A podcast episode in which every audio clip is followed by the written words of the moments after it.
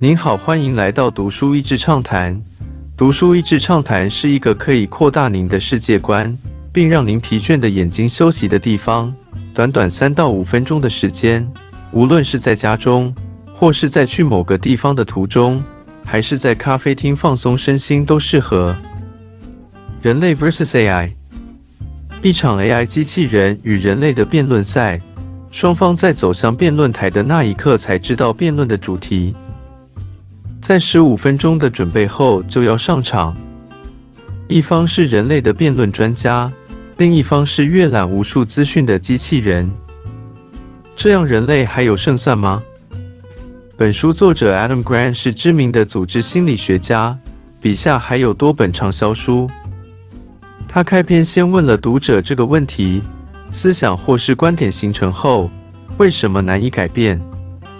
书中了探讨三个层面：如何突破自己的盲点，如何说服意见不同的人，以及群体是否有能力修正想法，跳出舒适圈。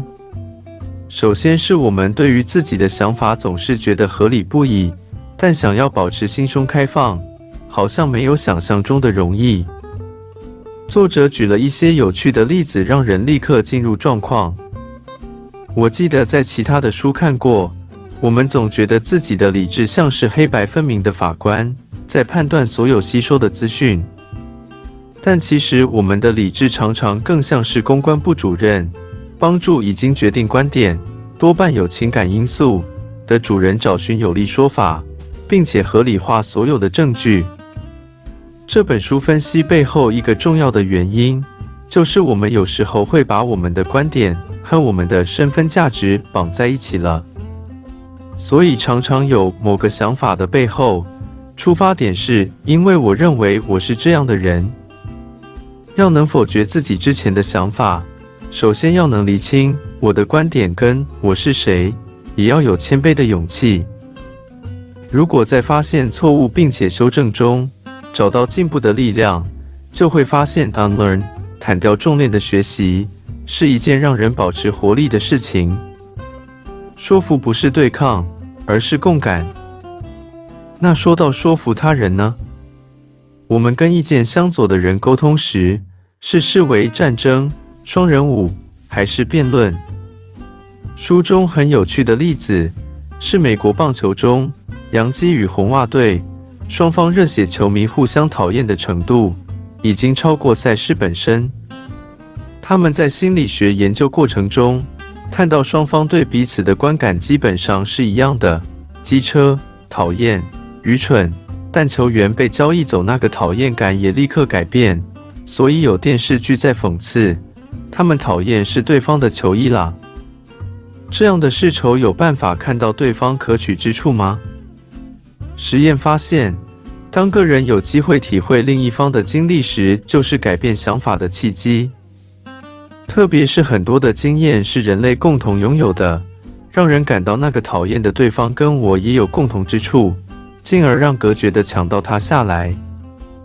以理反而不如以情，就像理智不是我们心中黑白分明判断是非的大法官，更多的事实与证据。